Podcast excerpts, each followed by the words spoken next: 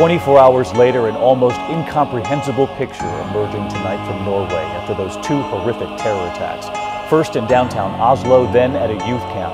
The death toll has now risen to 92, so many of the victims children.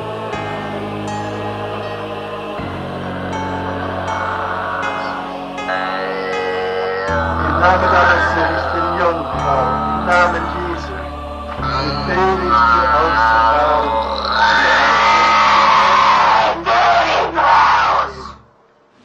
shall defend our island, whatever the cost may be. We shall fight on the beaches. We shall fight on the landing grounds. We shall fight in the fields and in the streets. We shall fight in the hills. We shall never surrender. Aló, buena. Venga, por favor, a mi casa. Es que mi mamá está peleando. Por eso Terror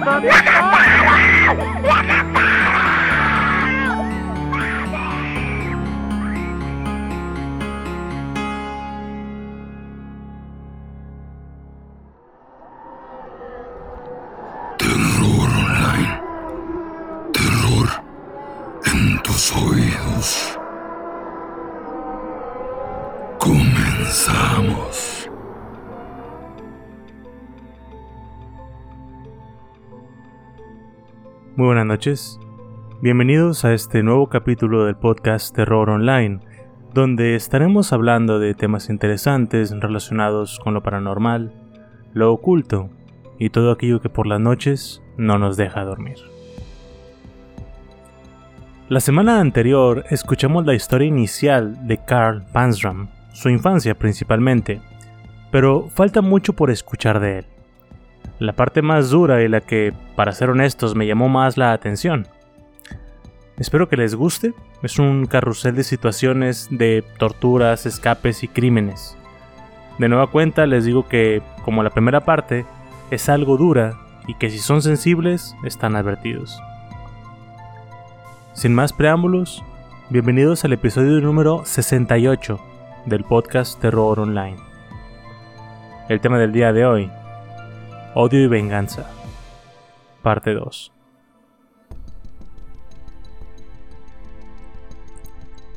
A los 19 años, midiendo 1,80 y pesando 90 kilos de puro músculo, Carl comenzó a viajar de pueblo en pueblo en tren otra vez.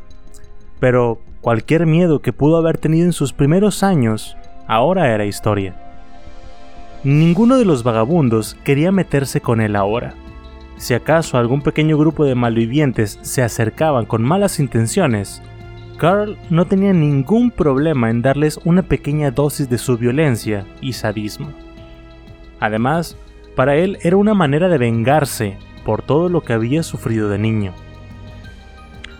Carl seguía negando su homosexualidad a lo largo de la vida, siempre trayendo a colación una gran cantidad de excusas del por qué no quería llevar a una mujer a la cama.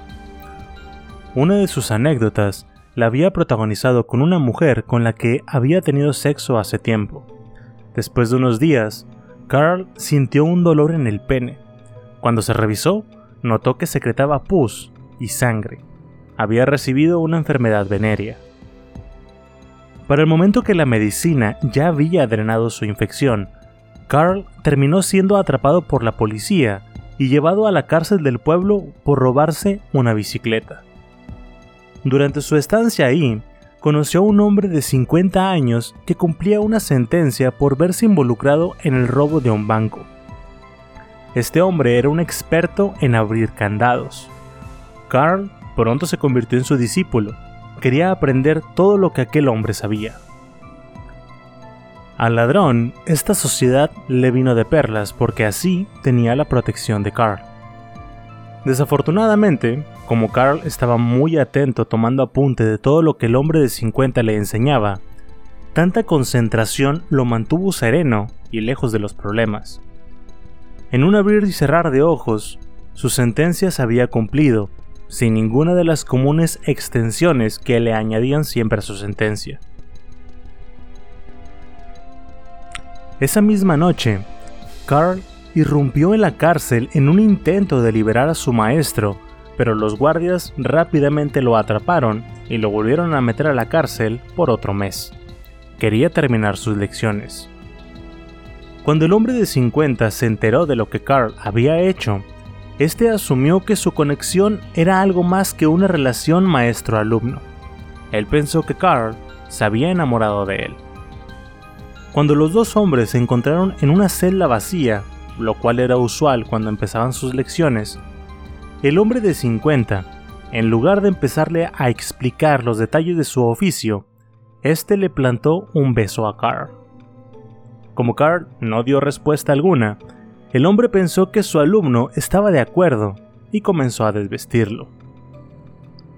Nuestro protagonista, sin experiencia alguna en el sexo más que con sus violaciones y la violencia extrema, lanzó al hombre al suelo, brincó sobre él y le arrancó las ropas como si fuera una bestia sedienta de sangre.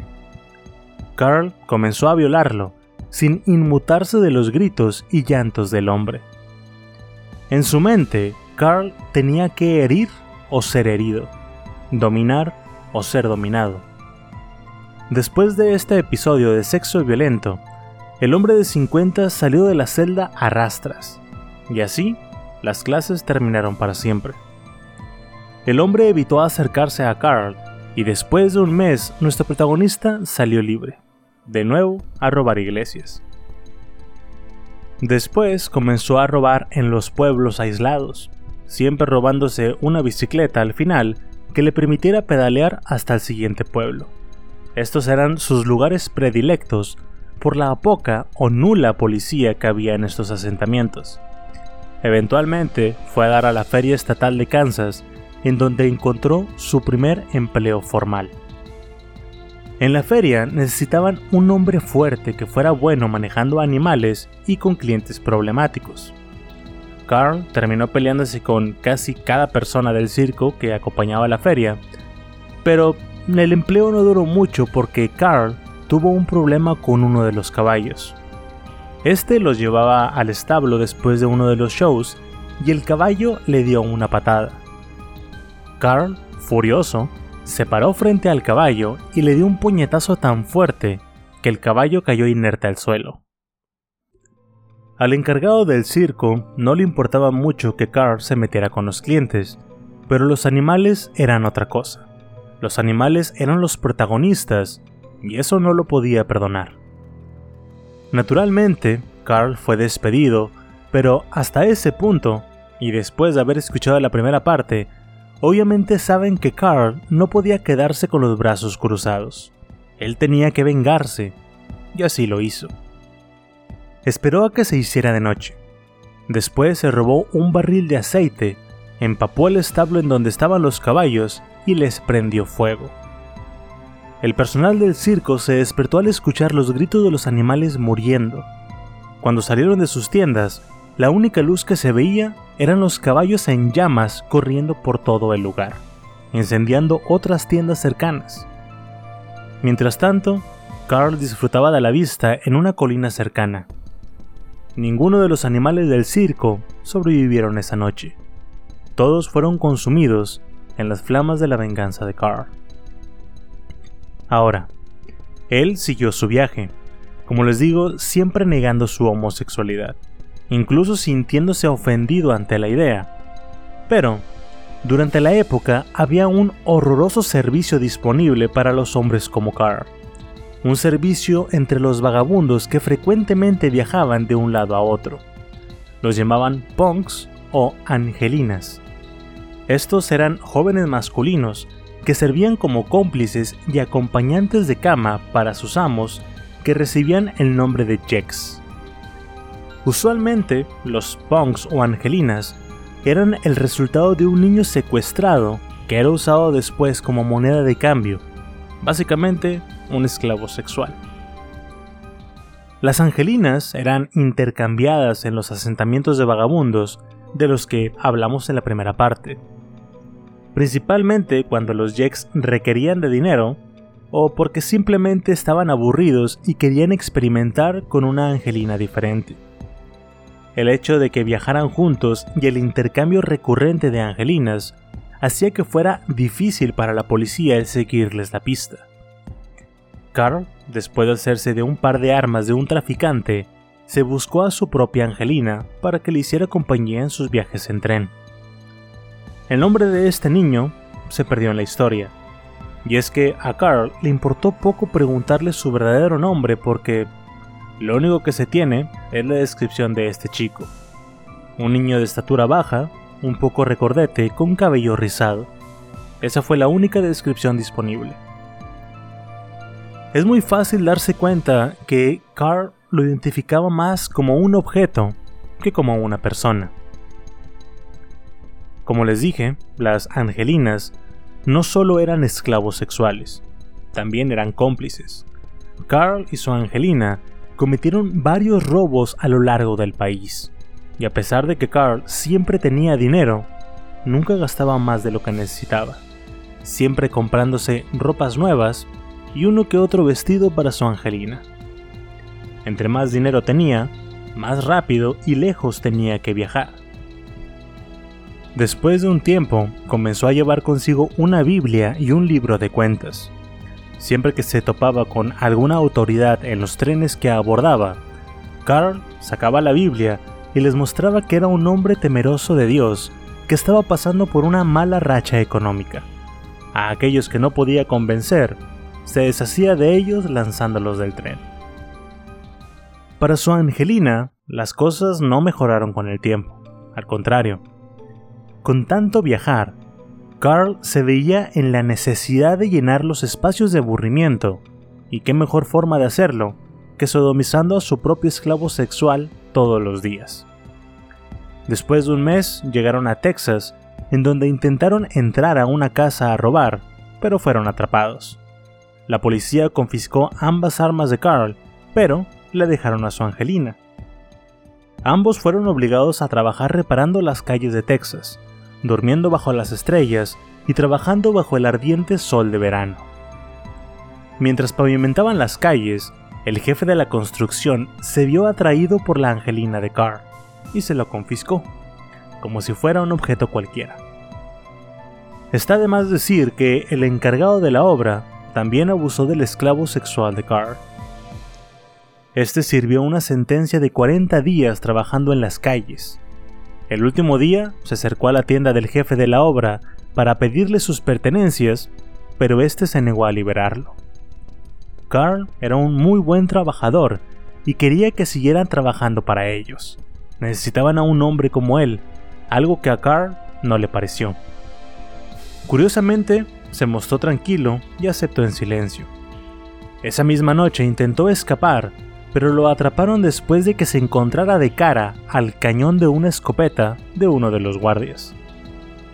A la mañana siguiente, Carl recibió su castigo por intentar escapar, a pesar de que legalmente era un hombre libre. El castigo que recibió era el castigo común en las prisiones de esa época, una estructura de 3 metros de alto a la cual se le esposaban las manos y los dejaban apenas tocando el suelo con la punta de los pies. Después de sujetar a Carl a la estructura, lo desvistieron y comenzaron a darle de latigazos. Por una hora entera, Carl recibió los azotes de los guardias y, aunque ese castigo bien podría haber doblegado cualquiera de los hombres que trabajaban ahí, Carl Pansram no dejó salir ni un grito. Cuando lo bajaron de la estructura, Carl simplemente caminó de vuelta a su lugar sin ni siquiera mostrar algún signo de temor u odio. Después de ese episodio, tal vez por miedo a lo que una persona así pudiera hacer, el jefe de la obra decidió dejar ir a Carl. Carl tomó sus cosas y se fue sin decir nada, ni siquiera molestándose en recuperar a su Angelina. Por un tiempo vivió como un animal, robaba las gallinas de los establos y después las cocinaba. Tomaba hierbas secas e iniciaba fuegos en casas, cobertizos o cualquier parte. Para Carr era una manera de divertirse, de liberar la furia que llevaba adentro. En algún punto, Carr encontró un tren que le llevó a salir de Texas y lo llevó hasta Oregon. Ahí pasó un tiempo trabajando como un marinero, no porque le gustara trabajar, sino porque era una manera de pasar el rato mientras que las cosas se calmaban después de una ola de crímenes. Tan pronto llegó el invierno, Carl dejó el trabajo y volvió a hacer de las suyas, asaltando y violando a lo largo de toda la costa del Pacífico, dejando un rastro de carteras vacías por donde pasara. No hubo nada que no pudiera robar. Dinero, joyería, ropa, bicicletas e incluso un yate que trató sacar de la costa, pero lo terminó estrellando contra las rocas. Cuando llegó a San Francisco, Carl trató de comunicarse con sus viejos contactos criminales en un afán de vender algunas de las cosas robadas. Pero, antes de ir, enterró la mayoría de sus pertenencias y se llevó solo lo que necesitaba para pagarse un par de tragos en los bares. Había un bar en particular que era donde se reunía la escoria de San Francisco. El lugar se llamaba El Louvre, como el museo en París. Carl reconoció a varios de los presentes de sus visitas previas al pueblo. Justo cuando estaba en medio de un negocio, dos oficiales uniformados lo sorprendieron y le pusieron las esposas. Además, después de que Carl estuviera hablando de más sobre todas las cosas que tenía, la policía le exigió que dijera en dónde estaba el resto del botín. Ya en la cárcel, el abogado le consiguió un trato a Carl. A cambio de que dijera la localización de las cosas robadas, le darían una sentencia leve. La cumpliría y podría salir libre.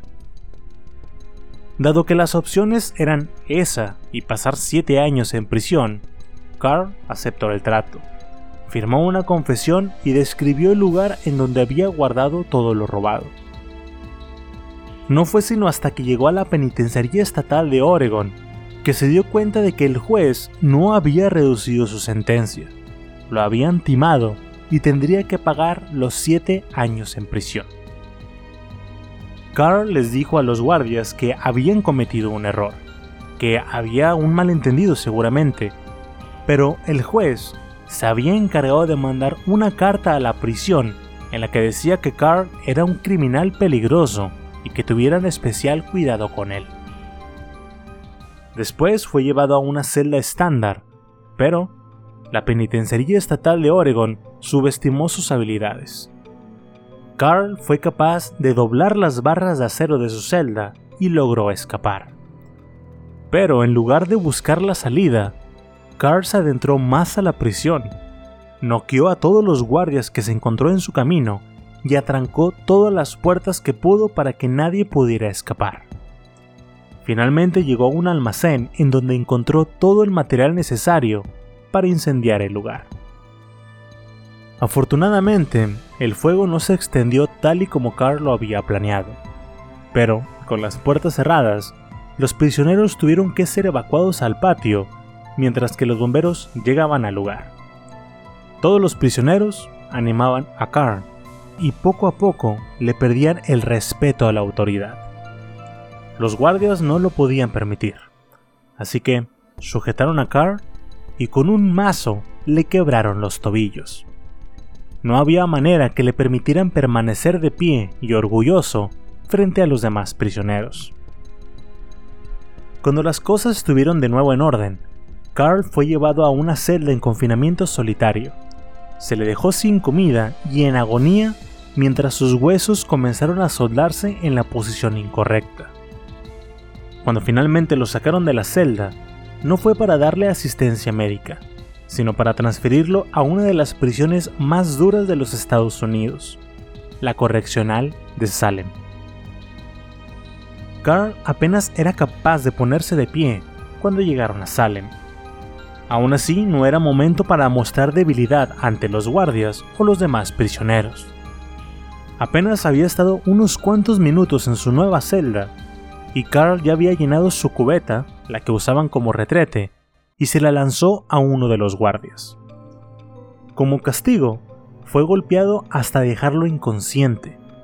Luego los guardias lo encadenaron a las rejas de su celda de tal forma que su cara diera hacia el pasillo.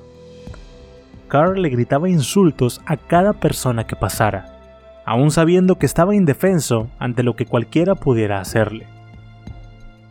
Por si fuera poco, la correccional de Salem había quedado bajo el control de un nuevo superintendente llamado Henry Minto, un ex jefe de policía que vio la prisión como un negocio muy lucrativo.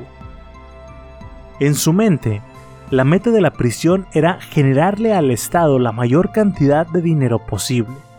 Cuanto mayor fuera el beneficio, más podría llevarse a sus bolsillos antes de que alguien se diera cuenta.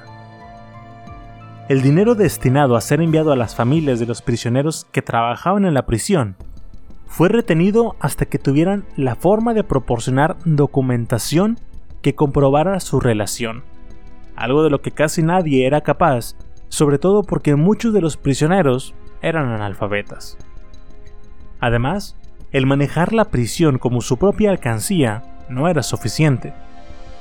Para Minto, la prisión era su propio reino. Les exigía absoluta obediencia a todos, desde los guardias hasta los prisioneros. Si veía que no recibía el respeto que según él merecía, entonces mandaba a una cuadrilla de sus mejores guardias para que se encargaran de impartir respeto.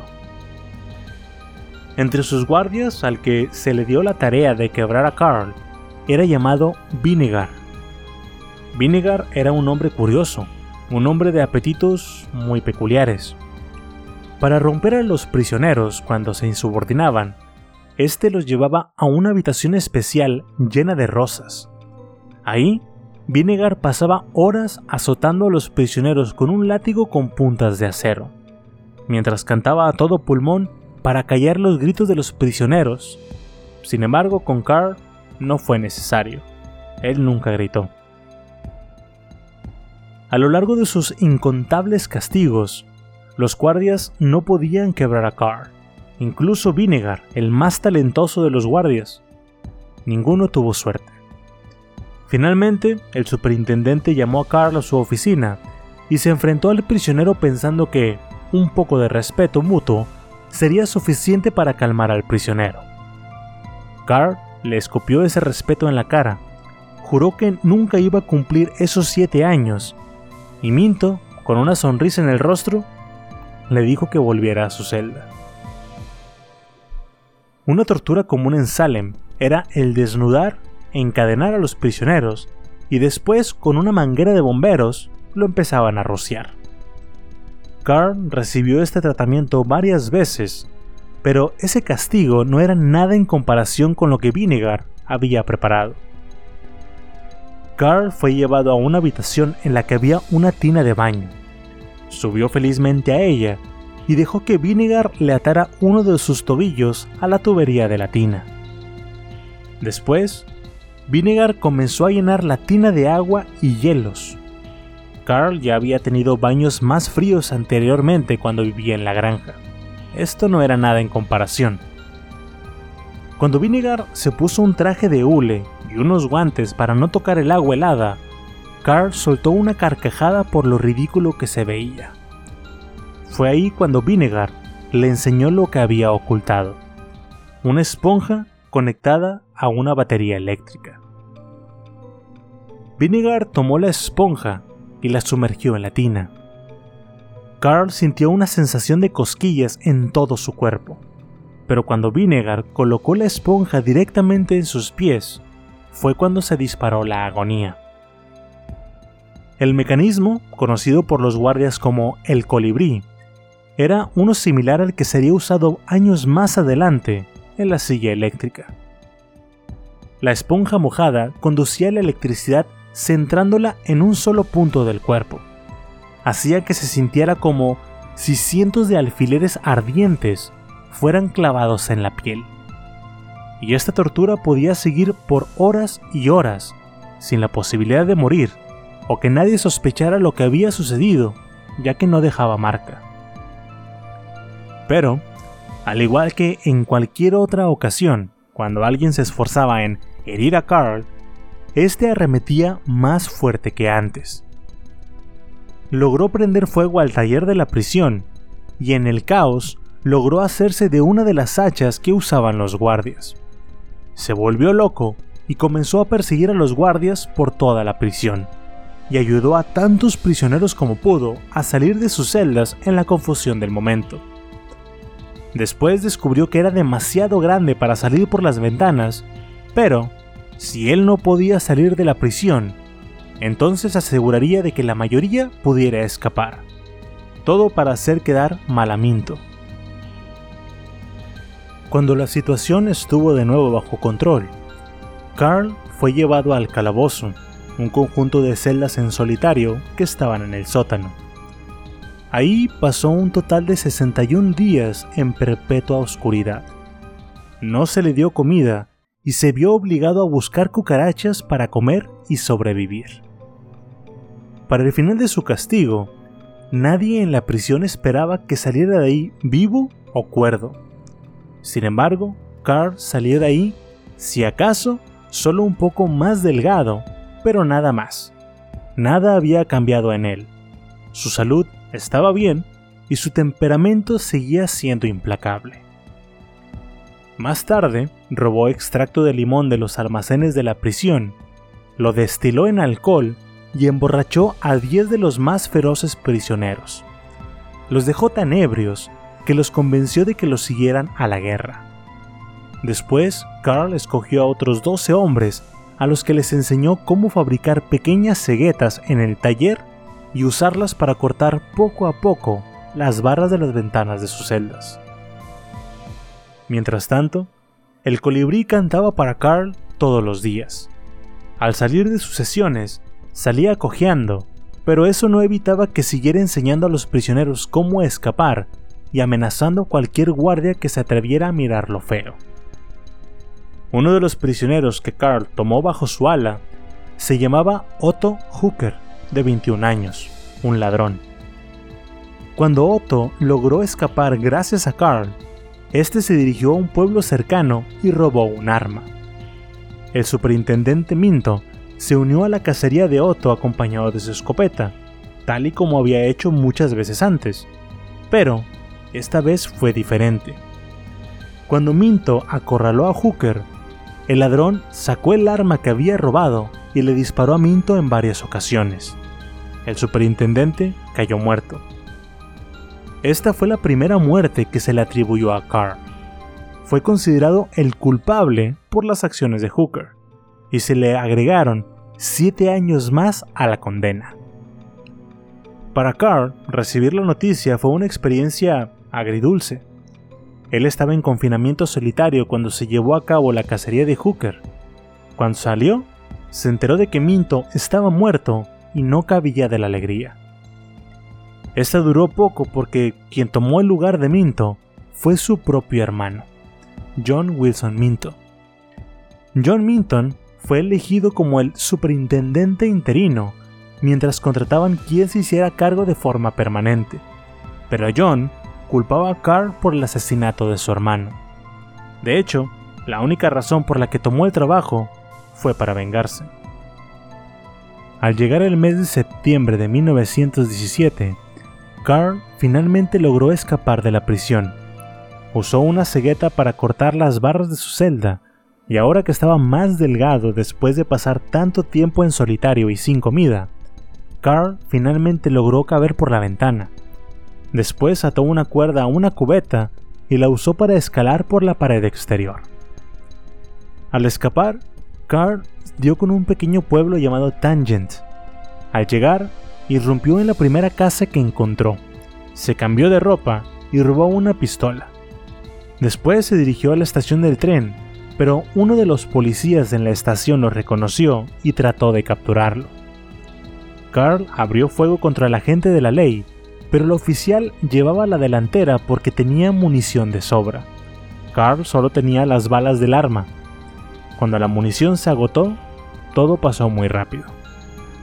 Carl se acercó al oficial de policía con las manos arriba, pero tan pronto el guardia guardó su arma, este se le abalanzó y trató de quitarle el revólver.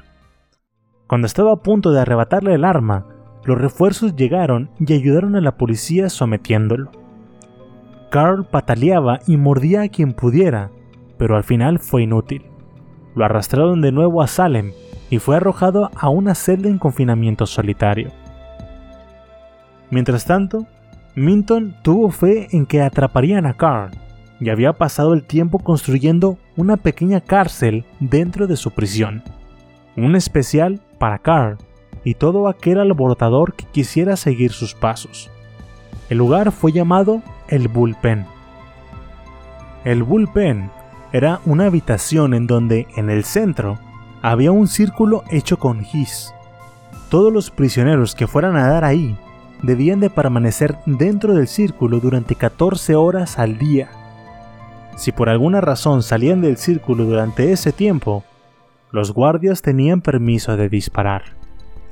Los hombres debían de estar formados uno detrás de otro con las manos sobre los hombros del de adelante, y si alguno de ellos bajaba las manos, entonces dispararían. Si los obligaban a caminar dentro del círculo y bajaban el ritmo, les dispararían. El lugar era una trampa mortal, y muchos prisioneros sucumbieron en esa habitación, pero no Carl, nunca Carl.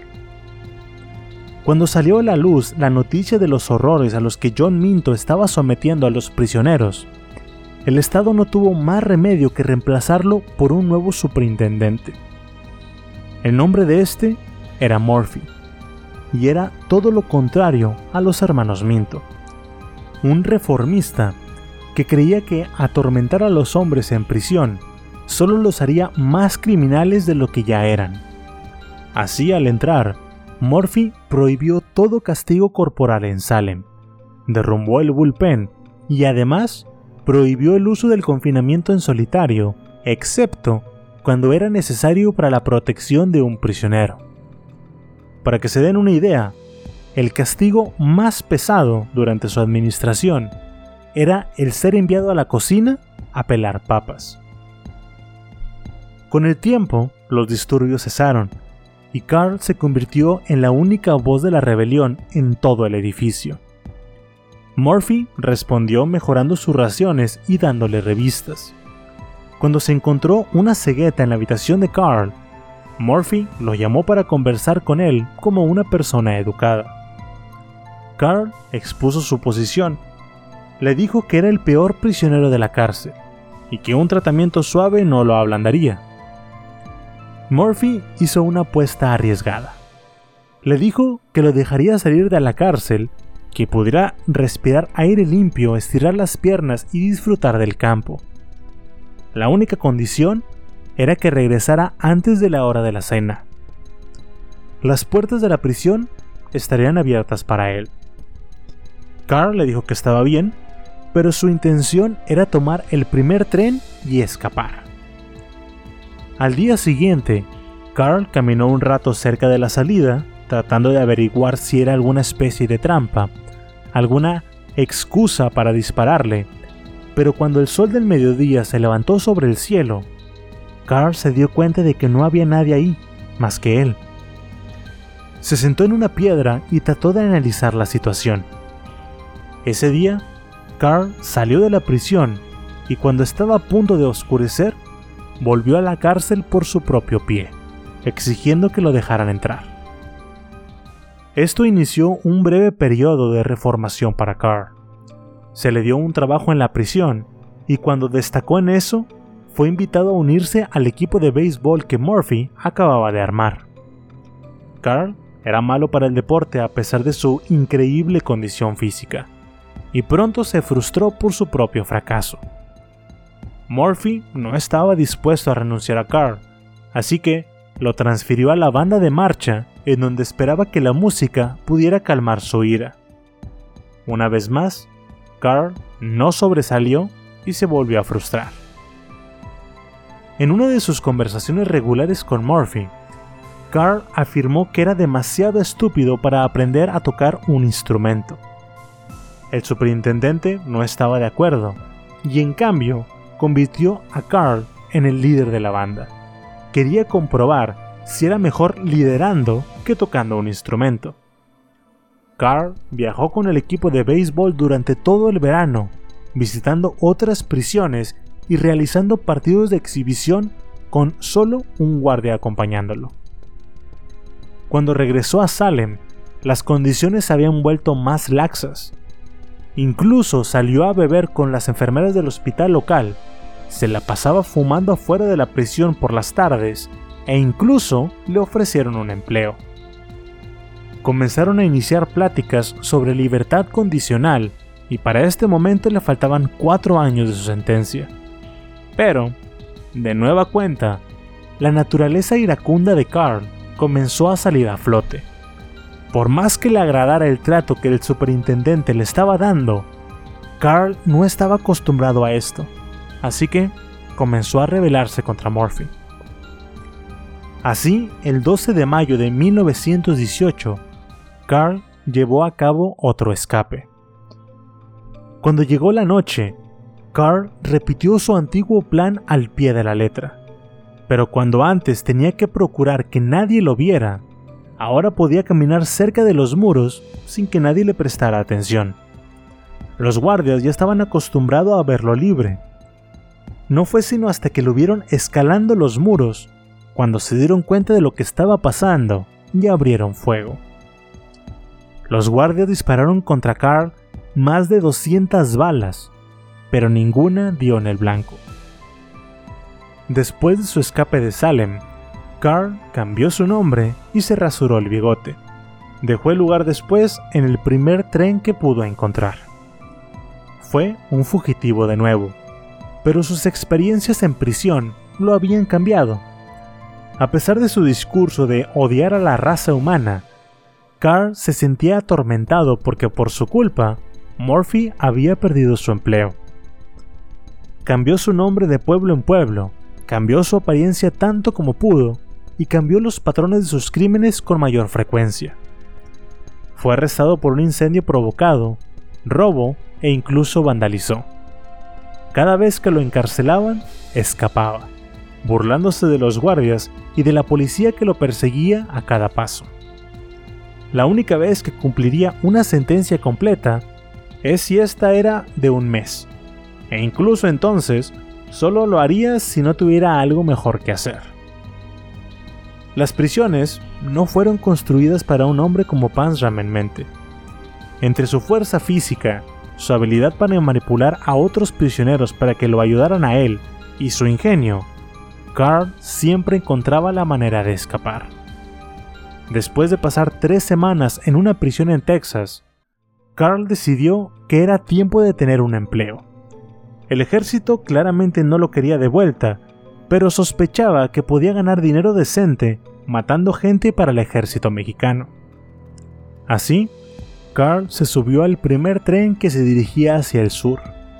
Pero, antes de que el tren tomara velocidad, Carl se bajó al ver a un hombre solo caminar con lo que parecía ser un sobre lleno de dinero.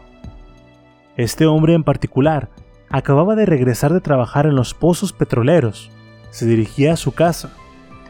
Carl se le acercó por detrás, lo tomó del cuello y lo sacó del camino en donde nadie los pudiera ver. Le exigió el dinero, pero cuando éste se negó, Carl lo golpeó hasta que cambió de opinión. Cuando después no quiso desvestirse, Carl lo golpeó hasta que cambió de opinión. Cuando no quiso que lo presionaran boca abajo en la arena y que lo sodomizaran, Carl lo golpeó hasta que cambió de opinión. No le importaron los gritos ni el llanto. Carl cerró sus manos alrededor de la garganta del hombre y apretó hasta que se quedó en silencio. Siguió ahorcando y violando al hombre, incluso cuando éste se quedó inconsciente. Fue hasta que terminó que se dio cuenta de que el hombre estaba muerto. Este fue el disparo de adrenalina que Carl había buscado durante toda su vida, uno que ni el mejor whisky o la sodomía podía proporcionar. Aprendió a amar el poder que su cuerpo apenas podía contener.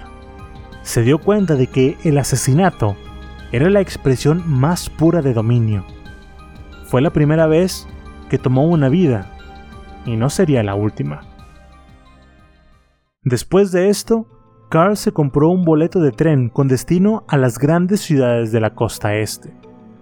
Los esfuerzos del superintendente Murphy habían ralentizado su descenso a la oscuridad, pero la alegría que sintió al asesinar a ese extraño le había vuelto a poner la realidad en claro.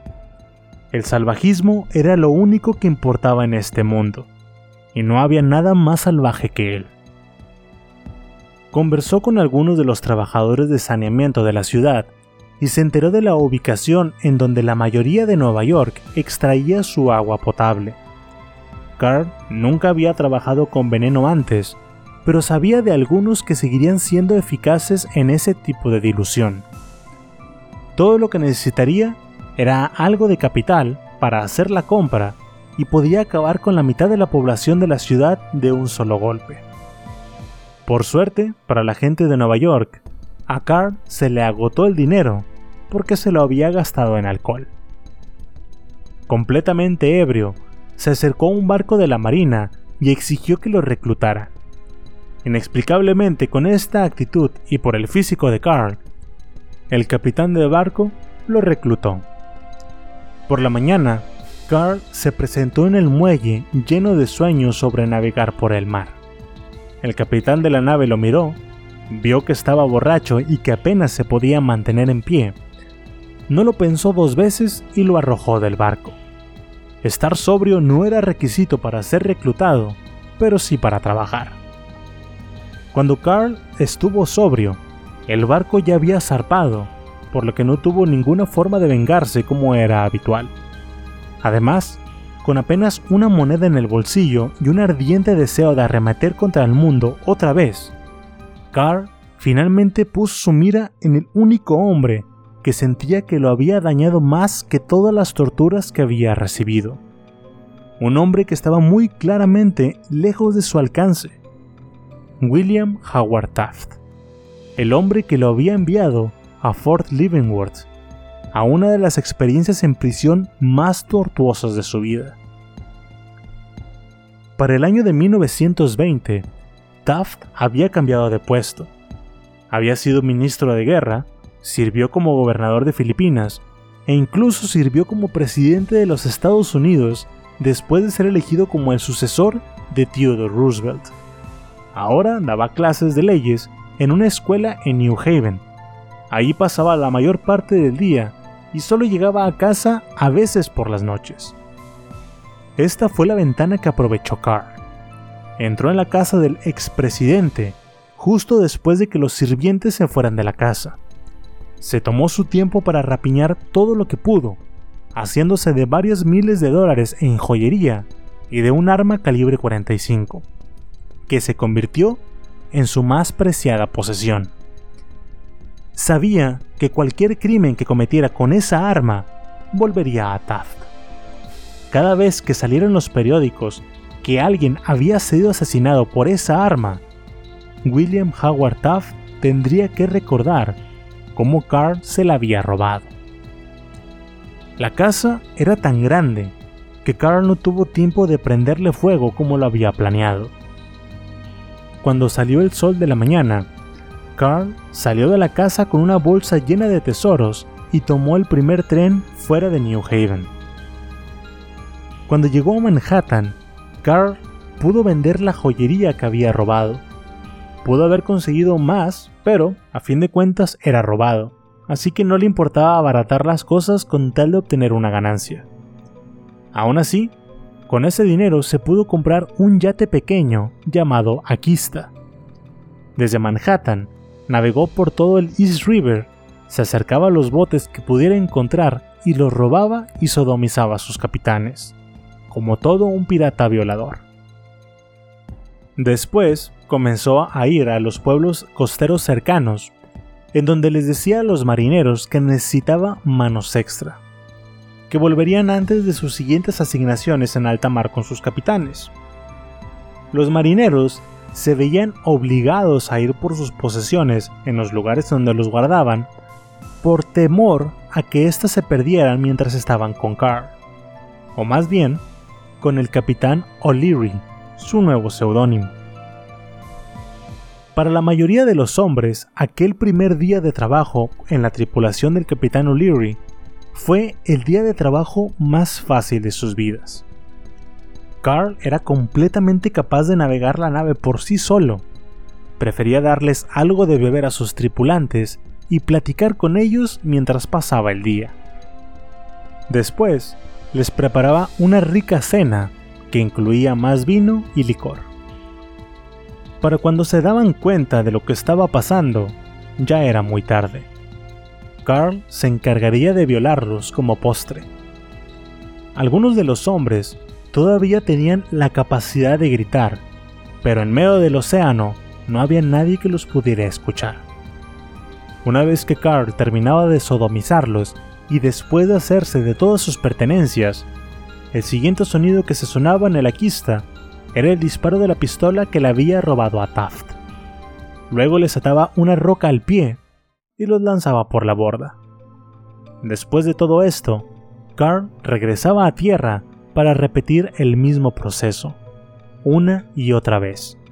Secuestraba, robaba, violaba y asesinaba. Eventualmente, el número de víctimas excedió las 10. Para cuando llegó el verano de 1920, el clima en el mar cambió. Este se volvió más turbulento y Carl no fue capaz de mantener el yate por su propia cuenta. El casco del yate cedió bajo la presión del mar, y todo el botín que había guardado en la cubierta inferior fue arrastrado al mar en un instante. Carl pasó de estar en la cima del mundo a ser arrastrado a las frías aguas mientras que su barco, su orgullo y alegría se hundían en el fondo del mar. Carl sorprendentemente sobrevivió. Con su yate en el fondo del mar, Carl volvió a sus antiguas rutinas de brutalidad, subirse a los trenes y violar a cualquiera que se le atravesara. Sin embargo, ya no era suficiente. Ahora tenía que matar, y así comenzó a hacerlo. Después de varios crímenes, era inevitable que Carl llamara la atención de la ley una vez más. Cuando Carl volvió a New Haven a inicios de 1921, casi inmediatamente se metió en problemas. Entró a robar a una casa y la familia que vivía ahí estaba presente al momento. Carl lo sometió con su arma, pero los residentes no eran estúpidos. Tan pronto salió de la casa, llamaron a la policía y lo atraparon por posesión ilegal de arma y robo. De no haber sido porque Carl dio un nombre falso, hubiera pagado muchos años en prisión. La policía del lugar no tenía los medios para comprobar el historial, así que la sentencia que recibió fue de apenas seis meses. Una vez más, Carl fue confinado a una prisión dirigida por personas que no tenían ni idea de cómo lidiar con un hombre como él. Además, en el mundo real, cuando Carl brutalizaba a un hombre, lo violaba, le robaba o lo asesinaba, esperaba ver consecuencias por sus acciones. Pero a la ley no le importaba cuando esto pasaba con un prisionero. De hecho, estaban de acuerdo con cualquier tortura que Carl infligiera en los prisioneros. Una oportunidad de desatar a su monstruo interior. Pero, no solo eso. Esos seis meses en prisión le dieron la oportunidad a Carl de pensar en lo que quería hacer, en meditar. Para el momento que salió de la prisión en otoño, se comportaba como el asesino frío y calculador en el que se había convertido, en lugar de una bestia voraz. Pensó que era hora de buscar un empleo otra vez. El mar aún lo llamaba, pero ahora estaba consciente de sus peligros. Sabía que era muy arriesgado navegar solo, así que ideó un plan. Se haría el polizón de un barco. El barco al que subió tenía como destino otro continente, África. Después de varios días oculto en el barco, Carl salió de su escondite y fue llevado con el capitán. Le dijo lo que había hecho y se ofreció a trabajar sin sueldo, solo que lo llevaran a su destino. El capitán aceptó. Angola era el lugar perfecto para un hombre como Carl. Un lugar en el que la vida humana no valía casi nada. Al menos eso era lo que los colonizadores blancos les dejaban claro a la población local, que trataban como animales. Protegido por el color de su piel, Carl comenzó a andar por Angola sin miedo a ninguna consecuencia por sus actos. los pocos dólares que habían sobrado en América valían una fortuna en el continente africano. Lo malo para Carl era que, dado que era un lugar con gente sin recursos ni dinero, robar no era una opción. Se vio obligado a trabajar una vez más, en esta ocasión para una compañía petrolera llamada Sinclair Oil Company. En este lugar, Carl pensó que podía empezar de nuevo, tener una nueva vida. Su trabajo consistía en hacer que la población local trabajara duro, y dado que era un sadista por naturaleza, Carl resultó ser extremadamente bueno en hacer que los locales trabajaran hasta el agotamiento. Eventualmente, volvió a meterse en problemas. Se dirigió a un bar en donde entabló una conversación con un mesero, un chico negro hijo de uno de sus trabajadores. Después de varios tragos, Carl perdió el control y llevó al chico a un lugar alejado en donde lo violó, pero no lo asesinó. El chico volvió con su padre y juntos acudieron con el empleador de Carl para contarle lo sucedido. Al hombre poco le importaba lo que un local tuviera que decir. Sin embargo, la noticia de que uno de sus trabajadores resultara ser homosexual sería un gran escándalo. Recuerden que hablamos de los años 20 del siglo pasado. Carl fue despedido para no manchar el nombre de la empresa y, como se pueden imaginar, no pasó mucho tiempo antes de que Carl tomara su venganza.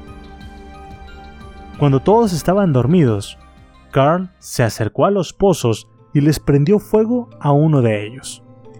El sonido de la explosión despertó a todos, y por más que intentaron apagar el fuego, no pudieron. No fue sino hasta que se agotó el combustible del pozo que el fuego cedió, costándole millones a la empresa.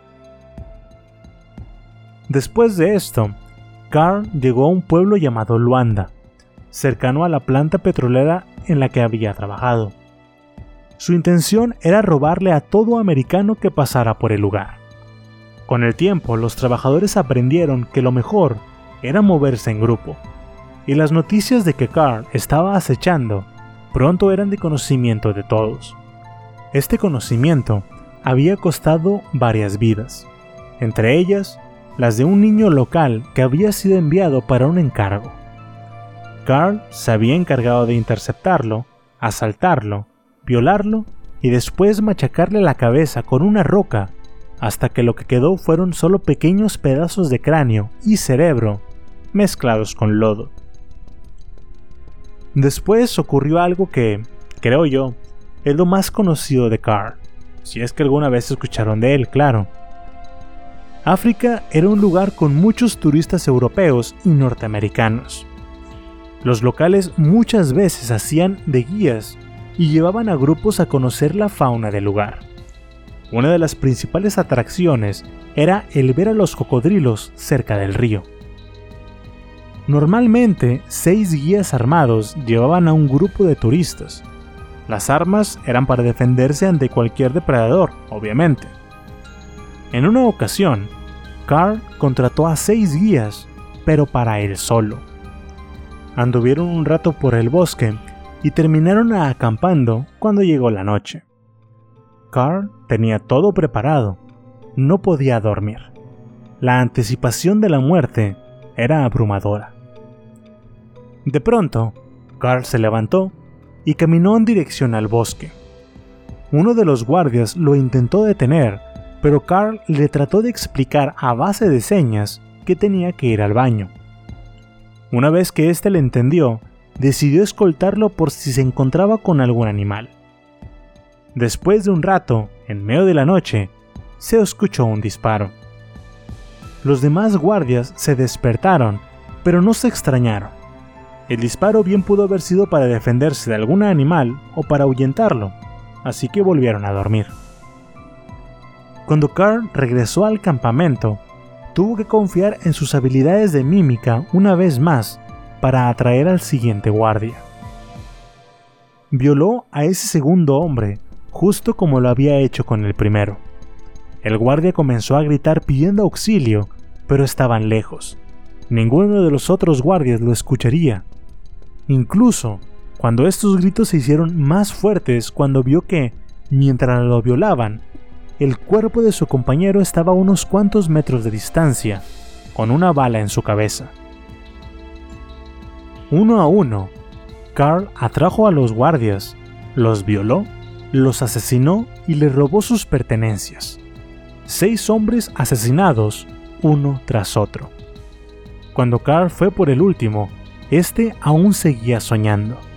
No se había dado cuenta de que sus compañeros estaban muertos. Después de terminar con su última víctima, ahora tenía que limpiar la escena del crimen. Carl subió los cadáveres a un bote, anduvo río abajo hasta llegar con los cocodrilos y arrojó los cadáveres de los guardias para que fueran devorados por las bestias. Cuando regresó al pueblo en donde había reclutado a sus guías, nadie le creyó la historia.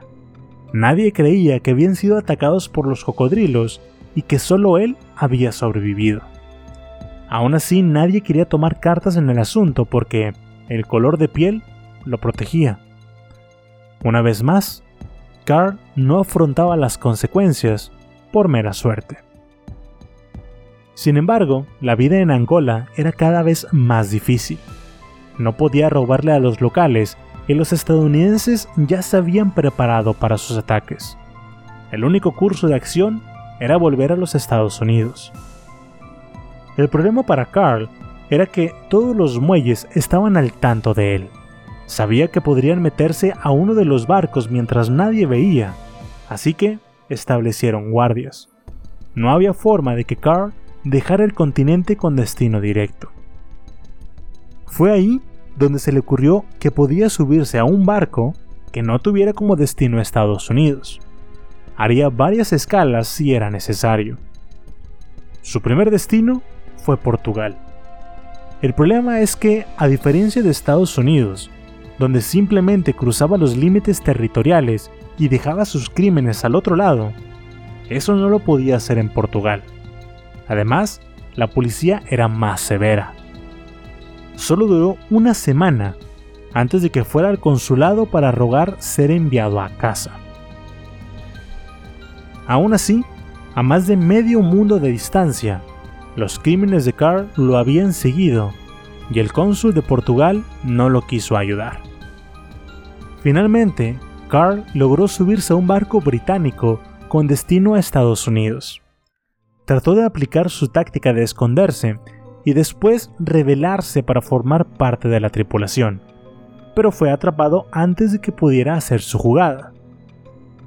A diferencia de los portugueses y los estadounidenses, los británicos no compartían la idea de tener un polizón en el barco, así que lo ataron al mástil durante todo el viaje. Al pisar tierra fue mandado a una lavandería a trabajar, pero fue ahí donde logró escapar. Después pensó en una nueva táctica. Se presentó con el capitán de un barco dando un nombre diferente. Le relató su experiencia navegando y le dijo desde el inicio que no quería recibir un pago, que en cambio lo llevara a Estados Unidos. El capitán del barco, después de ver lo fuerte que era y lo útil que podría ser, aceptó y para el fin de año, Carl llegó de nuevo a los Estados Unidos. Después de llegar, Carl comenzó a atacar los puertos cercanos tratando de robar un yate parecido a su antiguaquista. Dio con uno que robó y pintó para hacerlo parecer suyo, no sin antes, obviamente, que varios pagaran por su búsqueda. Inocentes que fueron robados, violados y asesinados mientras visitaba los muelles de toda la costa este. Con su nuevo yate, comenzó de nuevo sus días de pirata. De nuevo atrajo la atención de la policía, y ahora ni con un nombre falso se salvó de una sentencia grave, o de pagar una multa de 5 mil dólares, una cantidad que claramente no tenía. Pero, ustedes saben que Carl no era estúpido. Pidió un abogado le dijo que pagara la multa y que a cambio le daría su yate. Un yate claramente costaba más de 5 mil dólares. Y curiosamente, el abogado estaba buscando una oferta así. Así que aceptó. Una vez que Carl estuvo libre, y el abogado fue a reclamar su nuevo yate, se llevó una sorpresa. La policía le dijo que no se lo podía dar porque era robado. Mientras tanto, Carl intentó repetir la operación una vez más. Se robó otro bote, pero lo estrelló contra las rocas por segunda vez. Cuando llegó a otro muelle, se dio cuenta de que no había ningún barco en puerto. Resulta que todos los botes habían salido llenos de turistas y que todos ellos habían llegado en tren. Carl tuvo la idea de ir a la estación de tren en donde se encontró con el equipaje de todos. Comenzó a abrir las maletas y tomar todo lo de valor. Tanto fue su emoción que no se dio cuenta de que un policía se había puesto detrás de él y lo sorprendió. Carl se resistió, pero no había comido en varios días, acababa de sobrevivir un naufragio y no había dormido. Cuando el policía le puso las esposas, Carl pensó que lo mejor era no moverse y descansar. Después podría intentar escapar de prisión. Para su mala suerte, la policía rápidamente lo ligó a crímenes sin resolver y fue llevado a que lo interrogaran. Tras días y noches de interrogatorio, Carl finalmente declaró que se había escapado de una cárcel de Oregon de una condena de 17 años. La policía del lugar le envió una carta a la penitenciaría de Oregon en donde después de analizarla, junto con la descripción de Carl, descubrieron que O'Leary era uno de sus tantos alias. Uno de sus abogados le dijo que le había conseguido un trato si se declaraba culpable. Pero, de nueva cuenta, Carl resultó timado y le impusieron una condena de 5 años en una de las peores prisiones que existían en la época, Danemora. El lugar era más un castillo que una prisión. Sus paredes eran de 15 metros de alto y abajo había más de 10 metros de concreto. Esto para evitar que los reos cavaran algún hoyo. Cuando Carl llegó, como era usual en las demás prisiones, este recibió una paliza para que se acostumbrara al lugar. Después de una semana, fabricó una bomba Molotov, pero los guardias la encontraron en su celda antes de que la pudiera usar. En su segunda semana, Carl atacó a un guardia dándole con un tubo de hierro en la cabeza. El hombre cayó al suelo y Carl pensó que estaba muerto, pero el guardia sobrevivió. Sin embargo, desde ese día hasta el último día de su vida, sufrió de problemas motores, problemas con el habla y pérdida de conocimiento. En su tercera semana, Carl volvió a planear su escape. Sabía que los guardias no custodiaban las paredes por lo altas que eran. Por lo tanto, se hizo de varias barras de madera y metal Después unió estas con tela e improvisó una escalera. Esperó a que llegara la noche, se acercó al muro y soltó su escalera. Cuando apenas puso un pie sobre el primer peldaño, esta no aguantó su peso y Carl cayó 15 metros hacia el concreto, rompiéndose ambas piernas, sus tobillos y su espina. Peor aún, sufrió de una ruptura en su ingle por la que sus órganos internos se salieron. Esta fue la peor agonía que Carl había sufrido. Todos los gritos y llantos que había reprimido en sus poco más de 30 años de vida salieron esa noche. Aún así, nadie lo escuchó. No fue sino hasta la mañana siguiente cuando los guardias hicieron sus rondas que encontraron a Carl rogando porque lo llevaran con un doctor. Cuando los guardias lo levantaron, Carl estaba feliz porque por fin lo atenderían, pero no. En lugar fue llevado a una celda en solitario, a un lugar sucio y oscuro, en donde tuvo que permanecer durante un año y dos meses antes de que lo sacaran y lo llevaran con un doctor. El doctor sometió a cirugía a Carl, se dedicó de poner todos los órganos en su lugar. Perdió un testículo y las piernas volvieron a soldar incorrectamente. Para arreglarlas era necesario romperlas de nuevo y acomodarlas. pero no lo iban a hacer. Dejarían que Carl caminara mal por el resto de su vida, lo cual no fue mucho tiempo. Después de que el doctor dejara el lugar, Carl estaba más preocupado por haber perdido su hombría tras perder un testículo que por sus piernas. Este miró a un lado y vio que había un hombre en una camilla. Carl se acercó, lo sometió y lo violó. Cuando el doctor llegó al lugar y vio lo que estaba pasando, llamó a los guardias y de nueva cuenta fue lanzado a confinamiento solitario y permaneció ahí los cinco años que le restaban de sentencia.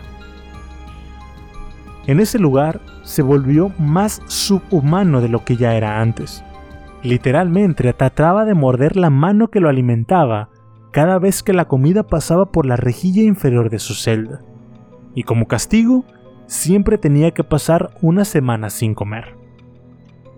No fue sino hasta 1928 que salió de ahí, y cada paso que daba era más agonizante que el anterior por sus huesos mal soldados. Cuando salió, no pasó mucho tiempo antes de que Carl, aún sin poder caminar bien, asesinara a otro niño, un repartidor de periódicos. Después acorraló a alguien más en un callejón y también lo asesinó. Después de los asesinatos, vino una ola de robos, y fue en uno de estos que Carl fue sorprendido.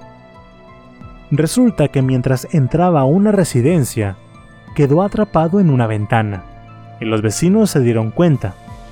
Llamaron a la policía y estos rápidamente lo atraparon.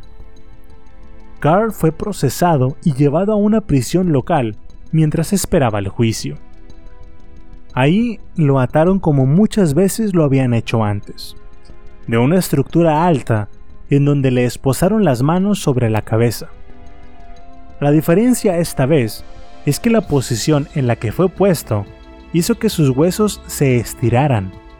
La agonía era enorme y Carl comenzó a gritarle a los guardias lo que les haría.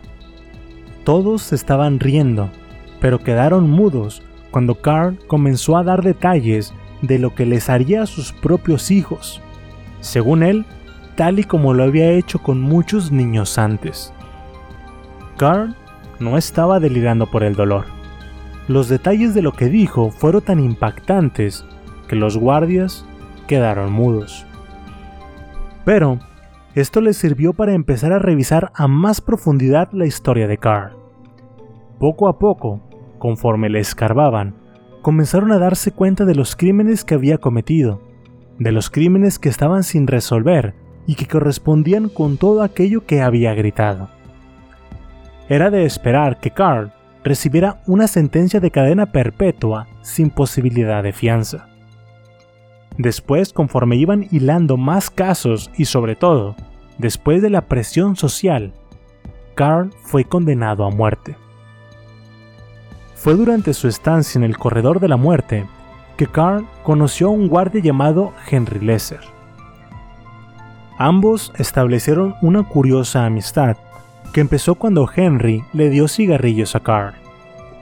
Después de tener un poco más de confianza, Henry le preguntó a Carl quién era, y este recibió como respuesta: Soy alguien que reforma a otros hombres, al igual que tú. Con el tiempo, Carl terminó siendo convencido de escribir sus memorias en papel. En el transcurso de los meses, y con Henry contrabandeando materiales de escritura, Carl escribió una confesión de unas 20.000 palabras por cada uno de sus crímenes, detallando la vida de la que provenía, su infancia y su adultez. El juicio de Carl fue llevado a cabo el 14 de abril de 1929. Fue breve. Carl se declaró inocente del cargo, exigiendo que el tribunal probara su culpabilidad si querían ahorcarlo. Con innumerables testigos a disposición del fiscal, esto no fue ningún problema. Carr rechazó la representación de un abogado y se negó a hacer alguna solicitud de clemencia. Para este punto en su vida, lo único que anhelaba era que su sufrimiento terminara. Fue devuelto a su celda y esa misma noche escribió una carta al presidente Hoover exigiendo que su sentencia no se retrasara bajo ninguna circunstancia. El correo postal era algo bastante común para los reclusos condenados a muerte, y Carl ignoró la mayoría de esta correspondencia. Pero, un grupo en particular siempre le mandaba innumerables cartas, un grupo de activistas que estaban en contra de la pena de muerte. Carl respondió cada una de esas cartas con amenazas. En particular explicaba a detalle cómo los asesinaría si se interponían con su cita en la horca. Cuando el día llegó el 5 de septiembre de 1930, aún en sus últimos momentos, no se vio a Carl asustado o arrepentido. El verdugo se estaba colocando los guantes y preparaba el nudo de la cuerda. Todo era silencio, y entonces Carl rompió la tranquilidad y le gritó al verdugo, Apúrate, maldito bastardo. Yo mismo pude haber ahorcado a diez hombres en el tiempo que te tomó hacer ese maldito nudo. Le escupió al verdugo en la cara y él mismo colocó su cuello en la cuerda. Cuando le preguntaron si tenía algunas últimas palabras, Carl soltó una sarta de maldiciones e insultos a todos los presentes. Cuando se dieron cuenta de que no habría forma de callarlo, el verdugo jaló la palanca y Carl quedó a media oración cuando el sonido de la cuerda tensándose lo silenció para siempre. Carl no sentía ninguna vergüenza por lo que era. En un punto en su vida incluso aceptó que era homosexual y que eso estaba bien. No había razón para que fuera algo incorrecto. Él sabía lo que era y estaba orgulloso de eso. Comparado con un asesino en serie moderno, Carl era mucho más simple. Era el producto de tiempos más difíciles y duros castigos. Sin embargo, junto a él hubo cientos de prisioneros que sufrieron castigos similares, que tuvieron infancias parecidas y ninguno de estos miles de personas se convirtió en lo que fue Carl. Dentro de él había una semilla de obscuridad, fue esta semilla la que le dio la increíble fuerza que tenía, su gran determinación y su deseo de muerte. Y es que Carl Pansram odiaba como ningún otro. Eso es todo por el día de hoy. De nuevo mi nombre es Alex Deschain y los invito a darle follow a este podcast y a la página de Facebook, Instagram y Twitter con el mismo nombre, Terror Online donde estaré publicando imágenes relacionadas con el podcast del día de hoy. Si ya le dieron like y follow, se los agradezco muchísimo. Espero que les haya gustado, que se sientan incómodos en la oscuridad de su habitación y que al dormir, este podcast les provoque pesadillas. Hasta luego.